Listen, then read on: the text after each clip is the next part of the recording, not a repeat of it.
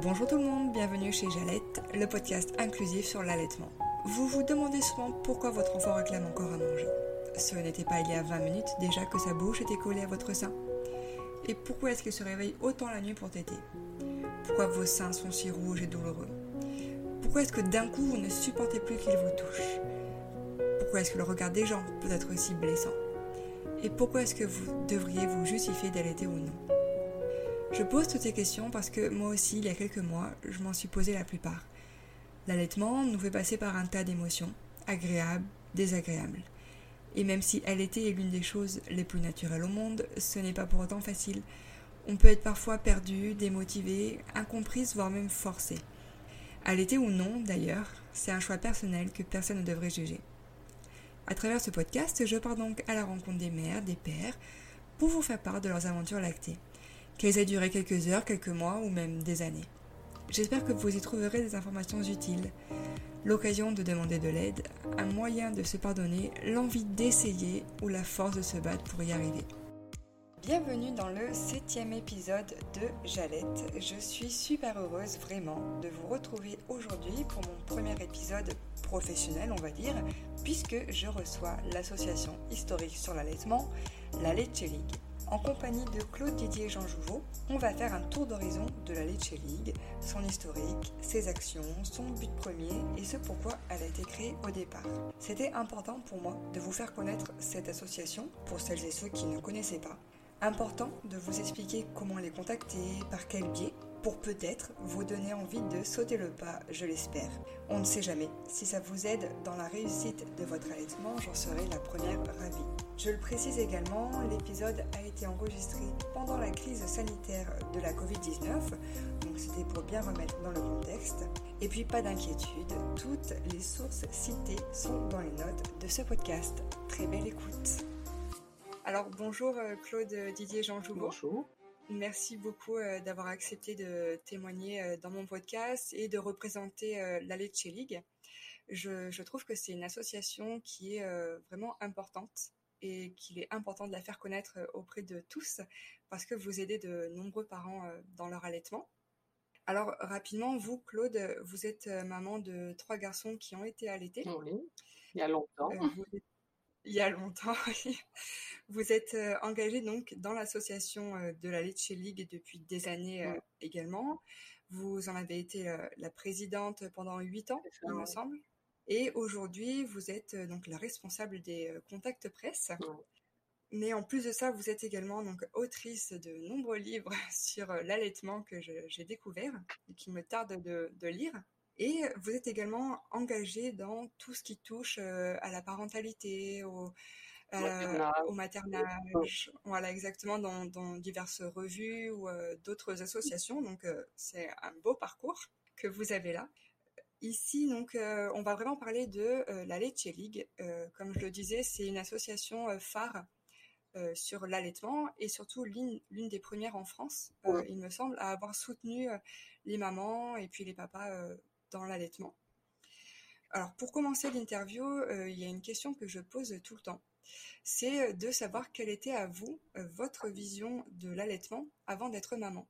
Oui, donc, euh, donc j'ai eu mon premier enfant en 1976 et j'étais quand même déjà assez sensibilisée, disons, au côté nourriture naturelle et tout ça. Donc, euh, c'est vrai que de toute façon, j'avais cette idée que l'allaitement, bah, c'était la nourriture euh, biologique, disons, euh, prévue pour, pour les bébés. Donc, quand j'ai eu mon premier enfant, j'avais de toute façon l'intention de l'allaiter pour ces raisons-là, pour des raisons nutritionnelles, de santé, etc. C'était pas pour la relation, c'est en le faisant, je me suis rendu compte que c'était pas seulement une alimentation. Et du coup, est-ce que c'est euh, vos différents allaitements qui vous ont mené sur cette voie, on va dire, professionnelle euh, Oui, bien sûr, comme beaucoup d'ailleurs. Oui, oui. Disons que quand j'étais enceinte de, mon aîné, donc j'ai entendu parler de la leche donc je savais que ça existait. C'était assez embryonnaire à l'époque. Hein. Mmh. Mais euh, une fois que mon bébé est né, je l'ai mis au sein et j'ai eu aucun problème en fait, donc j'ai pas du tout éprouvé le besoin de, de contacter la, la Leche League, même si je savais que ça existait. Donc je l'ai allaitée euh, toute seule dans mon coin, un, peu comme ça. Et en fait, euh, je ne sais plus pourquoi, mais je suis allée à une première réunion de, de la Leche League alors que j'avais sevré mon aîné et que j'étais pas encore enceinte du deuxième. Je ne sais plus du tout pourquoi j'ai voulu aller à cette réunion, mais en tous les cas, c'est vrai que ça m'a ouvert des, des, horizons et je me suis en tous les cas rendu compte que si moi je n'avais pas eu de problème pour allaiter, beaucoup de femmes en avaient et que donc une, une association comme la Leche League pouvait vraiment être utile. Oui, c'est l'importance du partage, voilà. vraiment. Euh... Le partage de à la fois information et soutien. Oui, exactement. Ouais. Ouais. Donc justement, euh, parlons-en de la Leche League. Est-ce que vous pourriez euh, la présenter euh, voilà, rapidement à ceux qui la connaissent pas? Donc, bah, justement, c'est une association donc, qui est née aux États-Unis en 1956, donc il y a plus de 60 ans, et qui était tout de suite, dès le début, fondée sur cette idée de ce qu'on appelle l'aide de mère à mère. Elle a été fondée par un groupe de, de, femmes qui se connaissaient plus ou moins, qui étaient parentes, voisines, amies, etc. Et qui donc euh, avaient fini par réussir, entre guillemets, à allaiter leurs enfants, souvent après un ou deux échecs précédents. Et donc, euh, bon, elles se sont rencontrées, elles ont vu effectivement qu'elles étaient quand même sur la même longueur d'onde, et puis elles ont assez vite euh, vu que des femmes qui les connaissaient plus ou moins, etc., s'adressaient à elles pour avoir justement de l'aide pour l'allaitement. Et donc, elles ont compris l'intérêt de, cette forme de, soutien, de femmes qui ont allaité ou qui allaitent, qui aident d'autres femmes qui veulent allaiter ou qui allaitent. Et ça, ça fait tache d'huile euh, aux États-Unis, assez vite dans d'autres pays, notamment le Canada. Et c'est arrivé en France dans les années... Euh, autour des années 75 par là. Et ça existait aussi dans d'autres pays européens un peu avant. Et ça existe maintenant dans, euh, je crois, c'est 170 pays. C'est assez ouais, énorme ouais. le nombre. Donc, voilà, ça, ça, a aidé des centaines de milliers de femmes depuis, depuis la création. Et du coup, comment ça s'est passé en France? C'est un groupe de mamans, pareil, qui oui, ont voulu alors, au, parvenir au, tout début, souvent, ça a été des, des femmes, euh, des Américaines expatriées en France, parce que, euh, voilà, leur mari avait un, un, job en France. Et, et donc, mais bon, assez rapidement, il y a eu des, des Françaises de souche, entre guillemets, euh, qui, qui se sont intéressées aussi et qui sont devenues animatrices. Bon, bah justement, en parlant des animatrices, quelles sont euh, les différentes actions que vous mettez en place euh, au sein de l'asso? Alors, euh, le cœur de, de l'association, c'est vraiment les réunions de mères. Alors, évidemment, en ce moment, bah, on est un petit peu gêné par ça, parce que il n'y a pas de réunion en présentiel, mais on a lancé, même avant euh, le confinement, il y avait déjà des, animatrices qui avaient organisé des réunions euh, par Zoom. Et c'est vrai que ben, pendant le confinement et depuis, euh, ben, ça a explosé. On fait énormément de, réunions par Zoom. Donc c'est vraiment ça, l'échange entre, entre mères, c'est vraiment le, cœur de, la lécheline. Après, bon, il y a tout plein d'autres façons de, d'informer et de soutenir. Donc, on a des revues. On a une revue pour les parents qui est allaité aujourd'hui, dont je m'occupe également. On a une revue pour les professionnels de santé qui s'appelle les dossiers d'allaitement. On a euh, un forum, on a un groupe Facebook qui, qui a plus de 40 000 personnes, membres. On a, euh, un, on a une aide téléphonique, évidemment. On a une aide par, euh, par mail. Et puis on a un site qui est très très consulté puisque ça tourne autour de 13, 12, 13 000 visites par jour. Donc, euh, oui, euh, il y a énormément euh, oui. d'articles sur euh, bah, l'allaitement et ses facettes. Donc, non, il, il, est vraiment bien à consulter le site. Je mettrai toutes les notes que vous avez citées, les revues, le groupe Facebook, etc. dans, le, dans le podcast pour qu'on puisse y accéder. Combien il y, a, de bénévoles ou d'animatrices en France? Comment ça s'organise? On est entre 300 et 350, hein, ça fluctue, autour de 330. D'accord. Et donc, elles ont toutes ce qu'on appelle des, groupe, mais c'est une, sorte d'antenne locale. Hein. Euh, et du coup, comment ça se passe concrètement? On vous appelle euh, au sein de la Lecce League et on redirige vers ces euh, antennes Non, non, sur le site, vous avez un endroit où vous avez toutes les coordonnées de, toutes les animatrices et de tous les groupes avec leur, leur date de réunion, leur lieu de réunion. En ce moment, c'est Zoom. Mais c'est important d'avoir gardé le contact, même via Zoom, mm. je trouve, d'autant plus en cette période de, confinement et puis de déconfinement parce que les mamans se sont senties peut-être aussi un peu plus seules.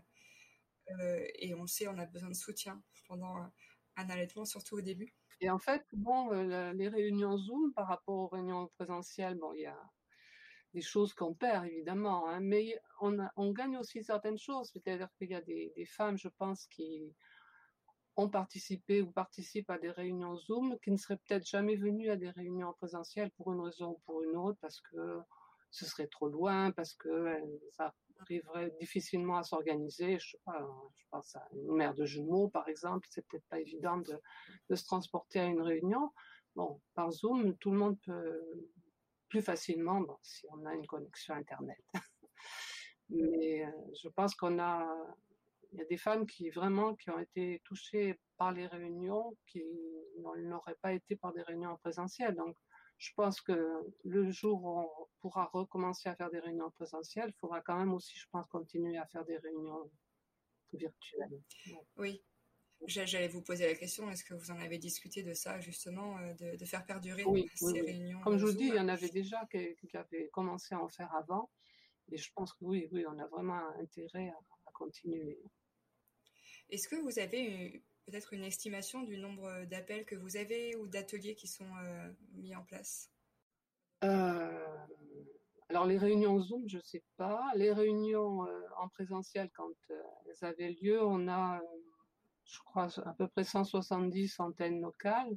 Donc chaque antenne organisait au moins une réunion par mois, mais souvent plus d'une réunion parce que des fois il y a plusieurs réunions par mois normales, hein, habituelles. Et puis, il y a aussi des réunions un peu euh, à thème. Il peut y avoir euh, un groupe qui organise une réunion pour allaitement et reprise du travail, ou allaitement et vie de couple, ou euh, allaitement et allergie, ou voilà.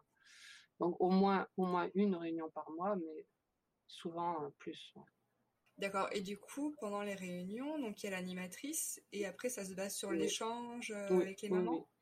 Donc là, il y a beaucoup de choses qui se passent juste parce que les, mères euh, racontent euh, les problèmes qu'elles ont, ou pas toujours. Hein, on peut venir en réunion même si on n'a pas de problème. C'est ça, ça peut bien se passer. Et souvent, bon, bah, quand il y en a une autre qui, qui va raconter son problème, eh ben, c'est souvent l'animatrice peut intervenir et puis euh, raconter quelque chose, mais souvent c'est une autre mère qui va, qui va dire, ben, moi, euh, c'est comme ça que ça s'est passé pour moi et ce que voilà ce que j'ai fait. souvent l'animatrice va même pas du tout à intervenir. Oui, voilà, c'est pas en mode question-réponse, non, non, non, là pour échanger. Euh, une conférence ou non. Ok, et est-ce que vous savez peut-être quelle est euh, la demande d'aide qui revient euh, le plus, euh, la plus grande difficulté des mamans? Alors, ça dépend du, support, disons. Hein. D'accord. Par téléphone et par mail, c'est beaucoup des problèmes de douleur, crevasses, etc.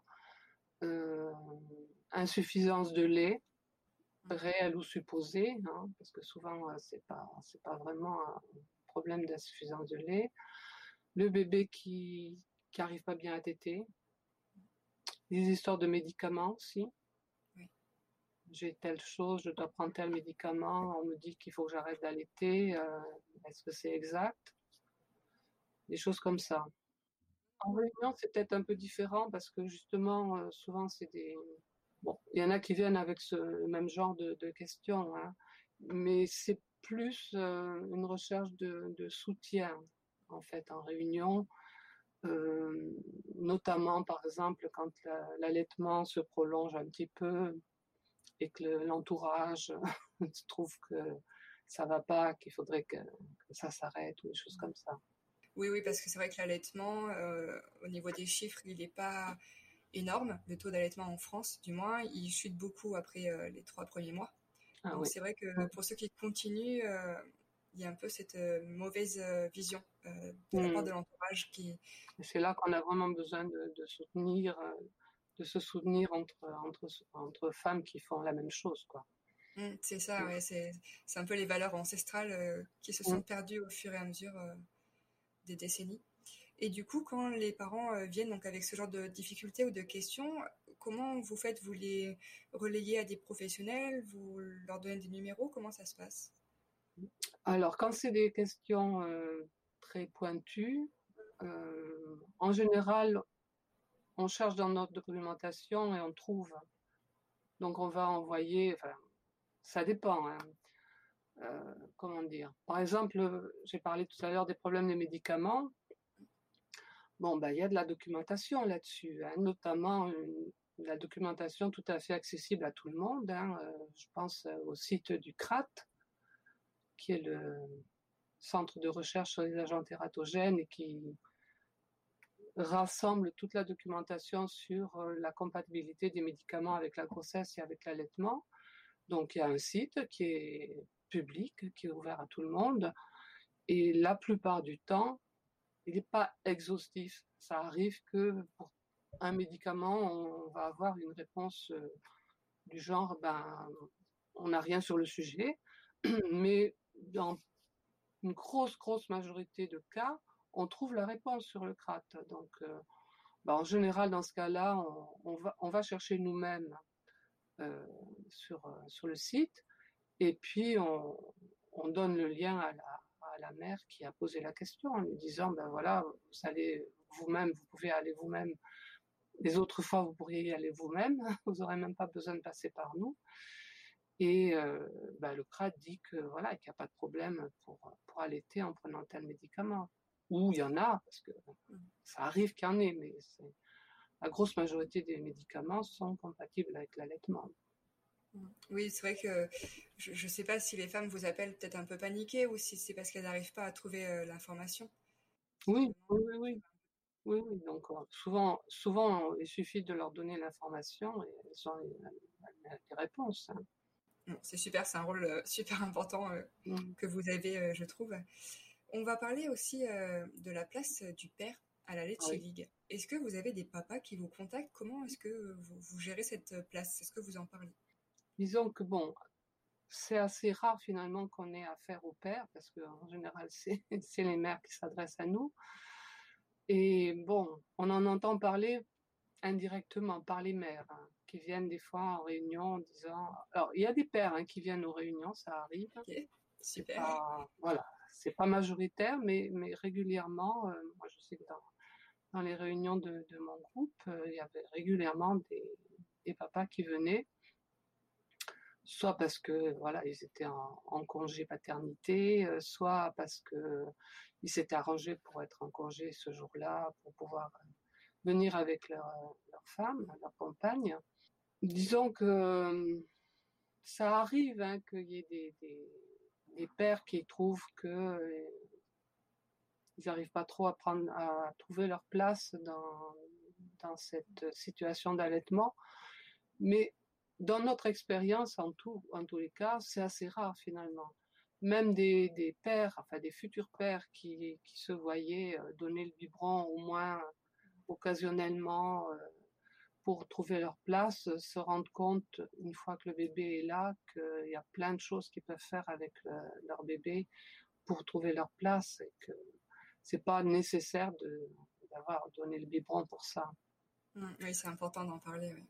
Ouais.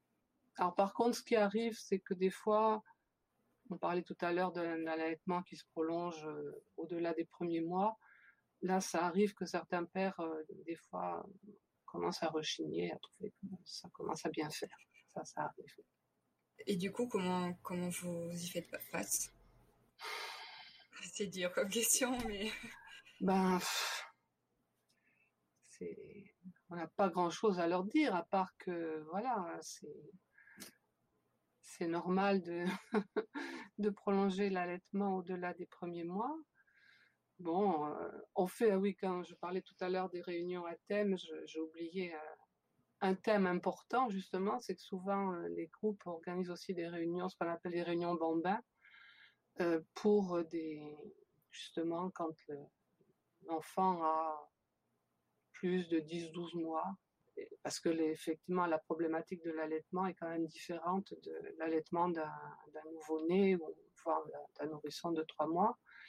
Et là, souvent, on, fait ces réunions justement, par exemple, le samedi, à un moment où, les papas peuvent venir. Et là, souvent, il y a des papas qui viennent. Et bah, c'est bien pour eux de éventuellement de rencontrer d'autres pères euh, qui se posent un peu les mêmes questions, de pouvoir discuter entre eux, de voir qu'il n'y a pas que leur enfant qui tête encore à 12 ou 14 mois, qu'il y en a qui têtent même encore plus, plus vieux que ça et qui n'ont pas l'air euh, anormaux pour autant. Euh, donc je pense que ça, toujours pareil, hein, l'échange, c'est toujours très, très important. Oui, c'est vraiment la clé, euh, je trouve, euh, dans un allaitement et, montrer aux papas bah, qu'ils pourront euh, trouver leur place voilà. Mm. très très bien dans l'allaitement. Est-ce que vous avez vu une évolution dans le public des personnes qui, vous appellent ou qui viennent aux réunions? Je ne sais pas, de, plus d'allaitement, plus d'allaitement dans les courtés Alors, au niveau des chiffres, c'est clair qu'il y a beaucoup plus d'allaitement maintenant qu'il y a 25 ans. Hein. En 95, on tournait autour de 45% d'allaitement à la naissance. Et puis bon, ça s'arrêtait euh, assez rapidement par la suite. Euh, maintenant, on part de 68, 69, voire 70%, ça dépend des années, d'allaitement à la naissance. Bon, comme vous avez dit, ça, s'arrête aussi assez rapidement, mais quand même, à six mois, il y en a encore 25% négligeable. Donc oui, au niveau de, des chiffres, il y en a beaucoup plus. Après, les questions sont un peu les mêmes qu'il y a 25 ou 30 ans. Oui, ça reste un allaitement et ces difficultés. Euh, oui, les difficultés sont un peu les mêmes. Et du coup, je voudrais parler aussi euh, de la place de l'échec, parce que je trouve euh, qu'en ce moment, eh bien, on met beaucoup de pression autour de l'allaitement et de celles qui, des fois, n'y arrivent pas pour euh, X raisons et mmh qui vont avoir donc, beaucoup de regrets et puis un sentiment euh, d'échec. Est-ce que ça, c'est des problématiques que vous êtes amené à gérer? Est-ce que des mamans vous contactent à ce sujet? Alors, disons que, bon, mettons qu'elles aient une difficulté, elles nous appellent, ou bien elles nous écrivent, ou elles vont sur le forum ou sur le groupe Facebook et elles racontent leurs difficultés. Bon, on essaie de les aider euh, du mieux qu'on peut. Et puis des fois, effectivement, euh, ça, capote quand même, hein, ça arrive. Donc, euh, ça arrive effectivement qu'on ait un retour disant, ben voilà, ça n'a pas marché, j'ai dû arrêter. souvent, effectivement, elles sont, elles sont tristes. Elles sont tristes. Et le plus souvent, quand même, quand on a affaire à des, comme ça, des, échecs d'allaitement, euh, c'est parce qu'elles viennent, enfin, qu'elles s'adressent à nous pour un deuxième. D'accord. Et c'est là qu'elles racontent ce qui s'est passé pour le premier et comment ça, ça a échoué. Souvent, elles ne nous ont pas contactés du tout pour le premier. Hein. Parce qu'elle avait l'idée que l'allaitement, c'était quelque chose de naturel et que voilà. C'est l'expérience qui leur montre que ben, elles n'avaient peut-être pas toutes les informations ni tout le soutien dont elles auraient eu besoin pour ne pas échouer euh, lors du premier. Oui, et en même temps, c'est dur d'en parler, euh, je disais, par rapport à cette pression, justement, parce que moi-même, en fait, je l'ai vécu, euh, d'avoir bah, l'allaitement avec mon fils à, à capoter également. Et j'ai mis euh, peut-être un an à, on va dire, aller mieux. Hein. C'était pas non plus. Oui, je pense que c'est un deuil. Hein. Voilà, exactement. C'était un deuil qu'il fallait faire. Et, et ben, en fait, je trouve qu'on n'ose pas en parler quand on n'y arrive pas, qu'on a cet échec. Alors, peut-être pour un deuxième. Oui, oui. Oui, enfin, je pense que c'est aussi parce bon, je ne sais pas s'il y a vraiment une pression. Enfin, il y a peut-être une pression au, début pour pour que la pour que la femme effectivement allaite. Je pense qu'effectivement il y a peut-être certaines maternités qui qui exercent une certaine pression sur les femmes pour qu'elles allaitent. Après, dans notre expérience, tout est bon pour que la que la femme arrête après. Et, et, je veux dire, quand on a échoué, enfin échoué, je ne sais pas ce que vous vous appelez échoué, hein, euh, en tous les cas par rapport au projet qu'on avait, j'ai l'impression qu'on va plutôt avoir, si on en parle, comme retour de l'entourage et tout ça, euh, de dire ben de toute façon vous avez allaité euh, un mois, ben, c'est déjà c'est déjà très bien. Vous n'avez pas de raison d'être triste ou je pense que c'est plutôt qu'on va nier le fait que c'est un deuil pour la femme. Ouais, et puis peut-être que la pression, on se la met nous-mêmes euh, plus que de la part de l'entourage. Ou, euh. Oui, oui, je pense, oui, oui. C'est vrai, complètement. Donc on parlait des professionnels, euh, donc justement, comme vous le disiez, certains ne sont pas du tout formés et peuvent donner des conseils qui sont mal avisé ou, faux, erroné. Donc vous-même, vous avez une, revue pour euh, les toucher. Et est-ce que vous trouvez que c'est euh, difficile de les toucher justement et de les sensibiliser à l'allaitement? Bah, Oui, parce qu'il faut qu'ils aient envie. et déjà qu'ils reconnaissent qu'ils ne sont pas formés. voilà, je veux dire, bon, une fois qu'ils l'ont, reconnu et qu'ils se disent que, ben, effectivement, ce serait quand même bien pour euh, pour leur euh, patiente qu'il le soit mieux, déjà il y a une volonté de s'informer, de se former. Euh, il y en a hein, qui le font, mais il y en a beaucoup d'autres qui, manifestement, ça les intéresse pas. C'est sûr. Et du coup, pareil, est-ce que euh, ça a évolué, le nombre de professionnels que vous arrivez à toucher maintenant par rapport à avant? Oui, bien sûr, oui, oui, il y en a quand même plus qui, qui ont envie de se former ou de s'informer quand même, oui, oui. Vous voyez une différence vraiment euh? Oui, oui, quand même, il y a euh, maintenant quelques entre 30 et 35 euh, maternités qui ont le label Hôpital Ami des bébés, où il y a vraiment eu une formation poussée de tout le personnel. Donc, il y a quand même, oui, des choses qui, qui vont mieux. c'est sûr. Mais souvent, euh, ce qu'on observe, c'est que un professionnel de santé, il commence à se poser des questions. Enfin, souvent, c'est elle.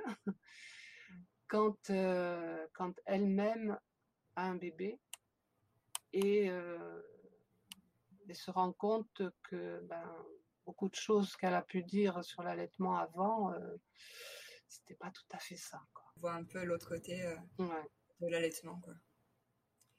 Très bien. Alors, j'ai une question un peu particulière, on va dire, parce que euh, de par mon podcast où j'ai des témoignages de mamans, la, principale euh, chose ou l'une des principales choses qui revient, c'est que euh, elles ne se sont pas assez renseignées mmh. avant d'allaiter, surtout pour le premier enfant hein, mmh. ou pour la première expérience d'allaitement.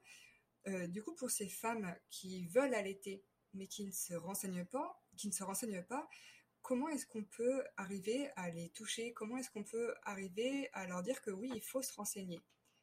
Parce que c'est la principale euh, problématique. Alors, c'est pour ça que je dis que c'est une question oui, non, non, mais c'est, particulière. C'est vraiment, un, vrai problème, hein, parce qu'en fait, euh, comme je vous disais tout à l'heure, souvent, euh, ce qu'on voit comme femmes enceintes qui viennent, par exemple, en réunion, c'est assez rarement des primipares.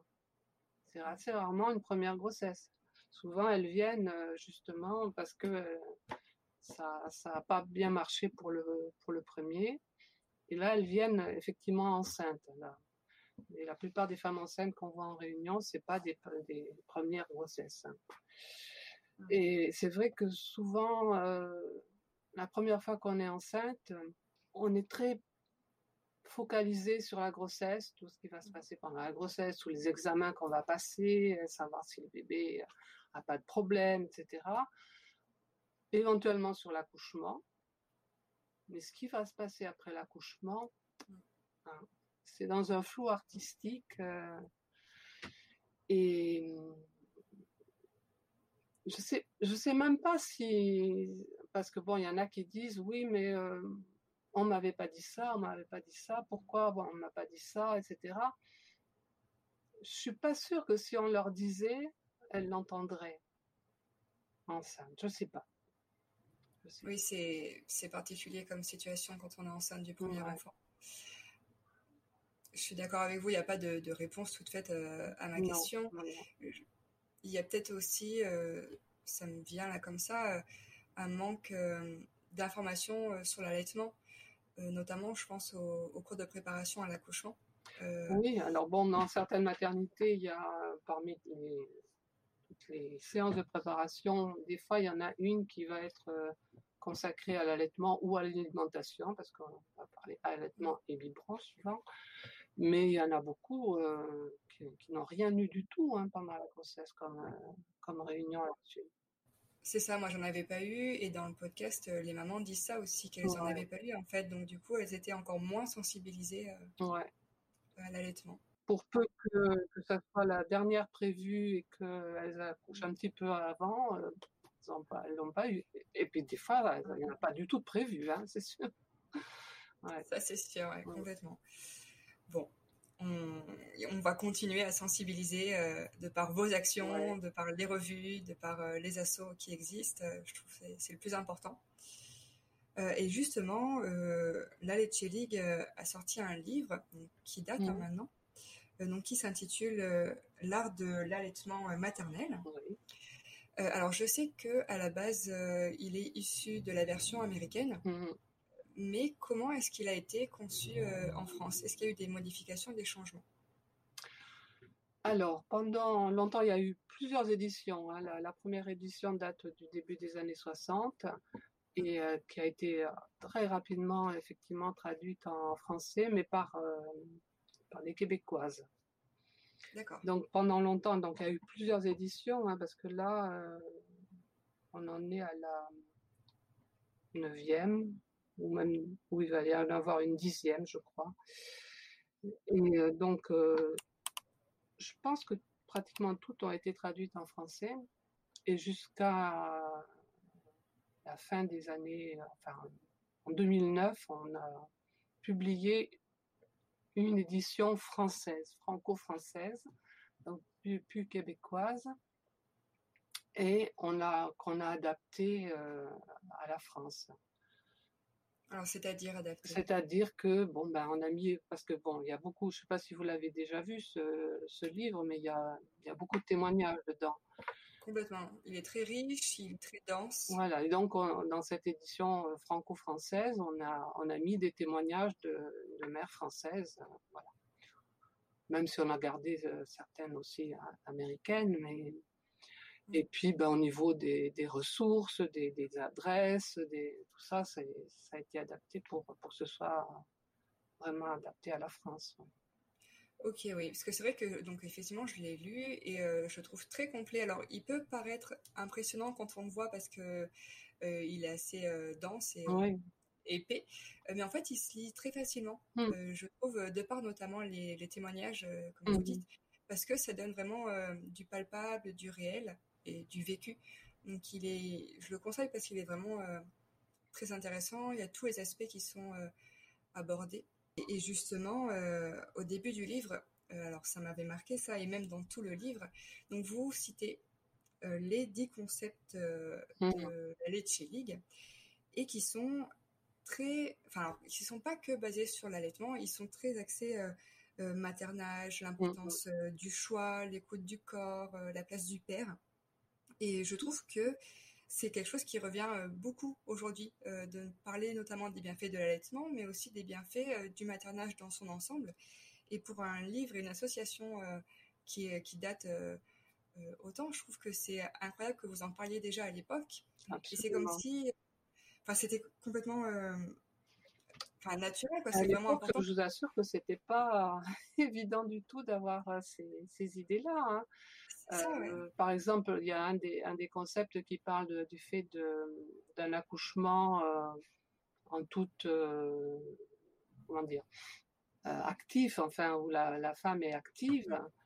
Et à une époque où, aux États-Unis, presque tous les accouchements, les femmes étaient anesthésiées. C'est pas seulement que, voilà, elles étaient anesthésiées.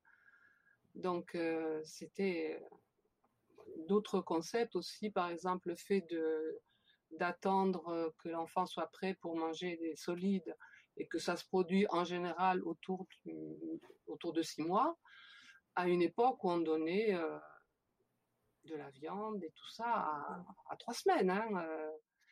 Donc, presque tous ces concepts ont fini par être reconnus comme, comme valables. Repris en charge par l'Organisation mondiale de la santé et tout ça. Mais euh, c'est vrai qu'au début des années 60, euh, c'était euh, n'importe quoi. Hein, je veux dire, des folles. oui, oui, mais c'est ça qui m'a marqué justement parce que c'est vraiment en vogue en ce moment, mmh. surtout via les réseaux sociaux. Mmh. Alors qu'en fait, vous, vous en parlez depuis des années. Et je trouve ça dingue qu'on ne s'y soit pas plus intéressé que ça. C'est là qu'on voit vraiment le manque d'informations et, de ressources. Et c'est ce que vous disiez tout à l'heure, Internet a permis vraiment une, une évolution dans l'accès à l'information. Et je pense que mmh, vous en avez pas parlé, mais euh, je suppose que vous, connaissez que la réputation de, de la League, ça peut être une réputation d'être euh, extrémiste, euh, etc. Et je pense que ça vient aussi de ça. C'est qu'effectivement, dans les années 60, dire ce genre de choses, je vous dis, c'était n'importe quoi. C'était Maintenant, tout le monde dit la même chose que ce qu'on disait il y a 60 ans. Ben, on a quand même encore toujours un peu cette réputation d'extrémiste. Oui, alors c'est vrai que j'en avais entendu parler hein, de, toutes ces choses qui se sont dites euh, sur la Lecce League. Mm. Euh, c'était pas mon, point de vue euh, aujourd'hui dans, ce podcast parce que moi je veux vraiment montrer justement que ce que vous mettez en avant c'est bien pour les mamans, que vous répondez, que vous êtes là. Et on le voit maintenant, comme vous le dites là, que en fait, ben, vous en parlez depuis des années et mm. vous n'étiez pas une secte, quoi. Vous étiez vraiment juste à l'écoute de l'enfant et de la maman. Oui, ben oui. C'était, et c'était ce qu'on a dit là dans ces concepts, c'était vraiment fondé sur l'expérience des mères qui, étaient là au début, quoi. Parce qu'elles ont observé, elles ont observé, par exemple, l'histoire de, de, des solides autour de six mois, c'est parce qu'elles ont observé que c'était vers six mois que leur bébé commençait à s'intéresser à la nourriture solide, parce qu'elles avaient euh, cessé, parce que je suppose qu'elles l'avaient fait pour des précédents, hein, mais elles avaient cessé de vouloir leur faire ingurgiter euh, à la cuillère des trucs euh, à deux mois, quoi. Et que ça fonctionnait pas ou qu'il y avait des conséquences euh, derrière. alors, la dernière chose que je voudrais qu'on parle également, donc chaque année en France, et puis dans, le monde bien sûr, mais en France, la semaine est décalée, donc mmh. il y a une semaine de l'allaitement. Mmh en France, elle aura lieu du 12 au 18 octobre. Et le thème cette année, c'est euh, allaiter pour une, euh, une planète plus saine. Qu'est-ce qui va être mis en place euh, au sein de la Leche League par rapport à cette semaine de l'allaitement cette année? Alors, je ne sais pas trop parce que c'est vraiment décentralisé. Hein, enfin, la semaine mondiale en général, hein, de toute façon, parce que n'importe qui peut organiser un événement quelconque que ce soit effectivement une association, que ce soit des professionnels de santé, une maternité, et tout ça. Donc, je ne sais pas trop ce qu'il va y avoir, parce que je sais pas, il n'y a pas un truc central. Hein. Oui. Et puis, je le rappelle, c'est vraiment géré aussi par la COFAM. Voilà. cette semaine. Alors, bon, la, COFAM va, va, faire quelque chose qui, normalement, aurait dû avoir lieu au mois de mars il va avoir lieu effectivement euh, pendant la semaine mondiale, juste euh, au moment de la semaine mondiale. Donc, euh, une journée nationale de l'allaitement qui va avoir lieu à Reims. Enfin, j'espère hein, qu'on va pouvoir quand même se réunir. Mais effectivement, je dire, bon, donc les groupes de la HL League sont libres d'organiser ce qu'ils veulent, ce qu'ils peuvent, parce que justement, dans le contexte actuel, je ne sais pas exactement trop ce qui va pouvoir être organisé parce que d'habitude, effectivement, il, pouvait y avoir des conférences, des ateliers, euh, des expositions de photos, euh, plein de choses comme ça. Et euh, voilà, actuellement, je ne sais pas trop, hein, parce que ça va être une semaine mondiale un peu particulière. Oui, alors pour cette année, effectivement, ça va être particulier, mais c'est bien justement de savoir que je peux, moi, en tant que maman, monter peut-être quelque chose avec des professionnels. Donc c'est bien de le mettre en place. Et est-ce que vous, vous allez euh, aborder peut-être cette thématique, euh, donc euh, ce thème général, est-ce que vous allez en parler sur le site? Ah oui, oui, oui, oui, bien sûr. Dans, chaque, fois, chaque, chaque année, on fait quelque chose sur le site, oui. Bon, de toute façon, on a déjà des pages sur le sujet, hein, sur l'aspect écologique, biologique de l'allaitement. Donc là, ça tombe tout à fait dans le thème de, la SMAM de cette année. Oui, complètement, oui. Ok, alors je vais terminer avec deux, trois petites questions. Quel est le, principal atout de l'allaitement pour la Leche League? Ben, Je dirais que c'est la nourriture physiologique du nourrisson humain. Donc, ça veut dire que voilà, c'est après, c'est de là que découlent les, avantages pour la santé du bébé, du futur adulte et aussi de la mère, hein, puisqu'il y a aussi des avantages pour, euh, pour la santé de la mère d'avoir allaité. Après, euh, je veux dire, bon, euh, comme on a dit tout à l'heure, hein, la ce c'est pas seulement l'allaitement, hein, mm. puisque en fait, c'est le, le, maternage par l'allaitement. Donc, il y a tout l'aspect effectivement relationnel qui, je veux dire, pour nous, c'est vraiment les, les deux piliers, enfin les, les, deux, les deux jambes sur lesquelles euh, on marche, hein, à la fois les, les, avantages pour la santé et puis les avantages pour la, pour la relation, pour le, développement psycho-affectif et tout ça. Oui, c'est indissociable. Oui, oui, oui. D'accord. Et du coup, euh, alors quel est le principal atout de la Litchi League euh, pour les mamans qui souhaitent allaiter ou qui allaitent? Ben, je pense que justement toute cette, euh, cette accumulation d'expérience euh, qui fait que par rapport à presque tout, problème, on va avoir une solution. À la fois par euh, l'expérience passée et puis par le fait que voilà, on est mondial, donc ça, on touche énormément de femmes. Donc, c'est pratiquement impossible qu'il y ait un, sujet, enfin, qui, qui n'ait pas déjà été rencontré euh, autrefois ou ailleurs, ou, même euh, juste à un autre endroit de, de la toile ou, du territoire. Donc, euh, je pense que c'est ça qui fait aussi la richesse du soutien que peut apporter l'aide chimique. C'est vraiment le foisonnement d'infos qu'elle qu'elle peut elle peut avoir accès et, mettre en relation aussi des, des, femmes qui ont qui vont avoir le même problème. Oui. Et c'est pour ça que, que c'est une association vraiment importante ouais, euh, ouais, aujourd'hui. Euh, enfin même depuis toujours. Hein. Et pour terminer, euh, quel serait euh, le conseil que vous, alors vous personnellement, vous donneriez aux mamans ou aux futures mamans qui nous écoutent et qui souhaitent allaiter? Alors, qui souhaitent allaiter, c'est de, de se dire que si on vous dit vous pouvez pas allaiter parce que ou vous devez arrêter d'allaiter parce que sachez que dans 99 cas sur 100 c'est pas exact et que voilà on essaiera de vous, trouver la solution. Super. Bon. Eh ben, merci beaucoup, euh, Claude, d'avoir euh, répondu à mes questions. Au revoir et merci de m'avoir euh, questionné sur un sujet depuis tant d'années, toujours aussi passionné et passionnant pour moi. Et voilà, c'était la Leche League sur Jalette. Cette fois-ci, je vous invite vraiment à partager euh, l'épisode qui, je pense, pourra aider nombre de mamans allaitantes ou futures allaitantes.